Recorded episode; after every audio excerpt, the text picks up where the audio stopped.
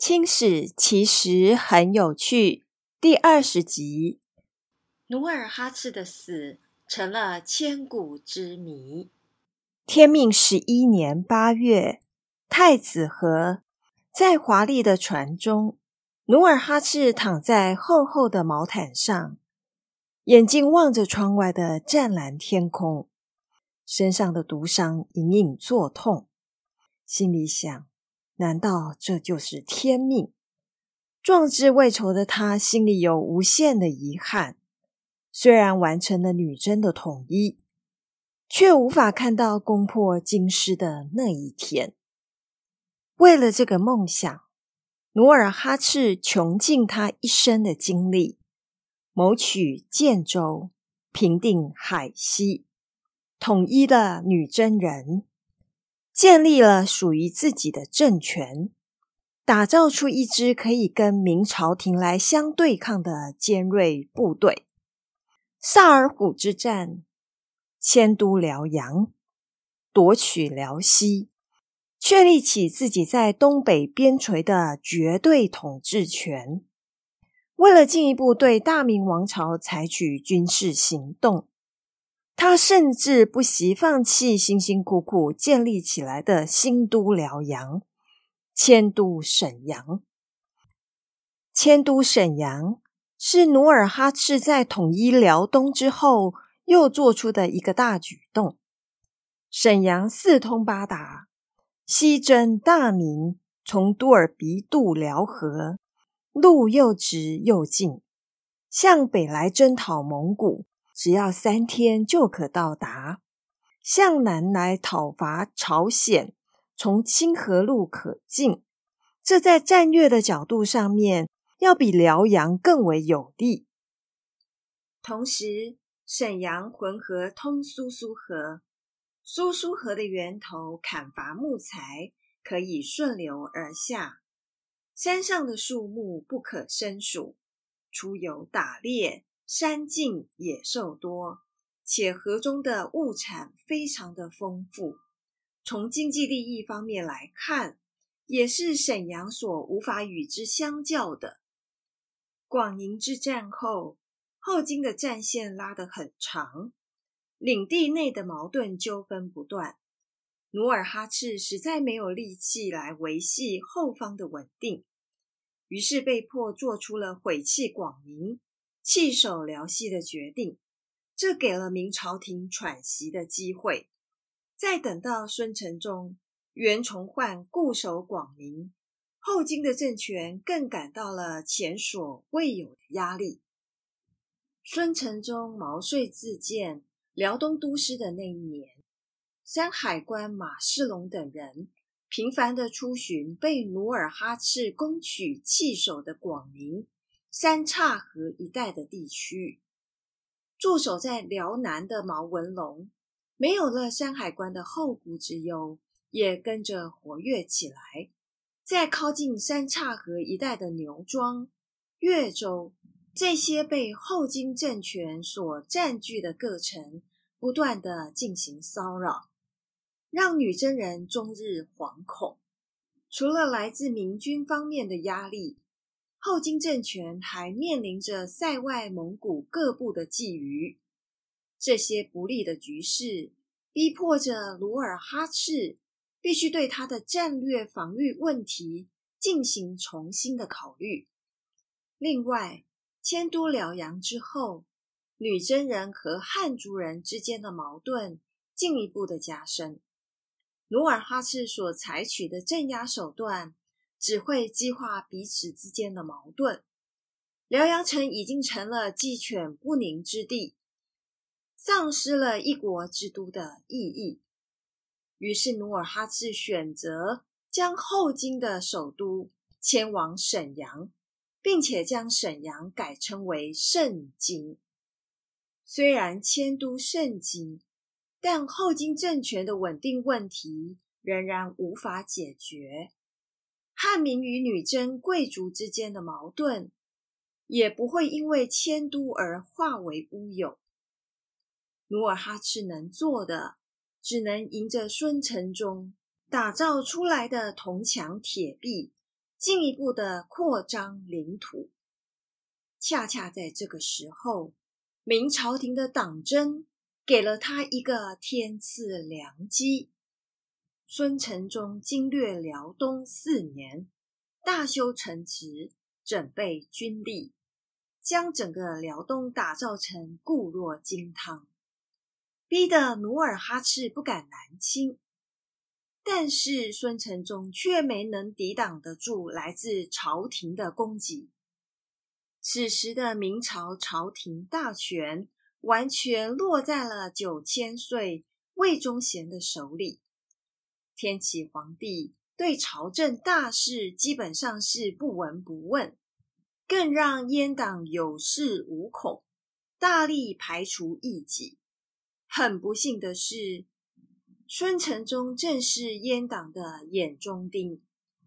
孙承宗经略辽东之后，一时功高权重，名满朝野，势力猖獗的魏忠贤和他的党羽，这个值得利用的人，魏忠贤动用了各种手段去拉拢这位封疆大吏。然而孙承宗对阉党深恶痛绝，对魏忠贤所抛来的善意视而不见。这就让一向专横跋扈的魏忠贤对他怀恨在心。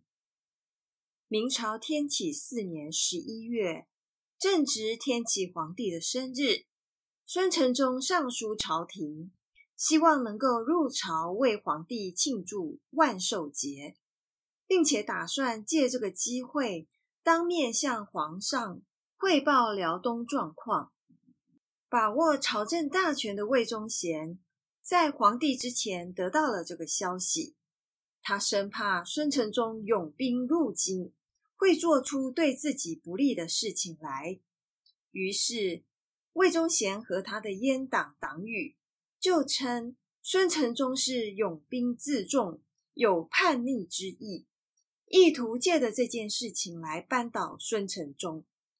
但是，天启皇帝心中还有分寸，对于魏忠贤的攻击没予理会。隔一年，太监刘应坤在魏忠贤的委派下，前往山海关犒军，带去了金银十万两。然而孙承宗一点也没给魏忠贤面子，鄙视之意溢于言表。天启五年八月。马士龙亲信从后金逃归的刘伯强的话，派兵渡柳河，袭取耀州，结果掉进了努尔哈赤早已经设好的圈套，惨败而归。柳河之败，给了阉党击垮孙承宗的口实。他们以马士龙损失六百七十匹马，以及大量的军用物资为借口。向马士龙发起了围攻，其根本的目的就是要扳倒孙承宗。弹劾的奏折如雪片般的飞向了天启皇帝。阉党的无耻手段让孙承宗大为恼怒，他连上两书称病辞官。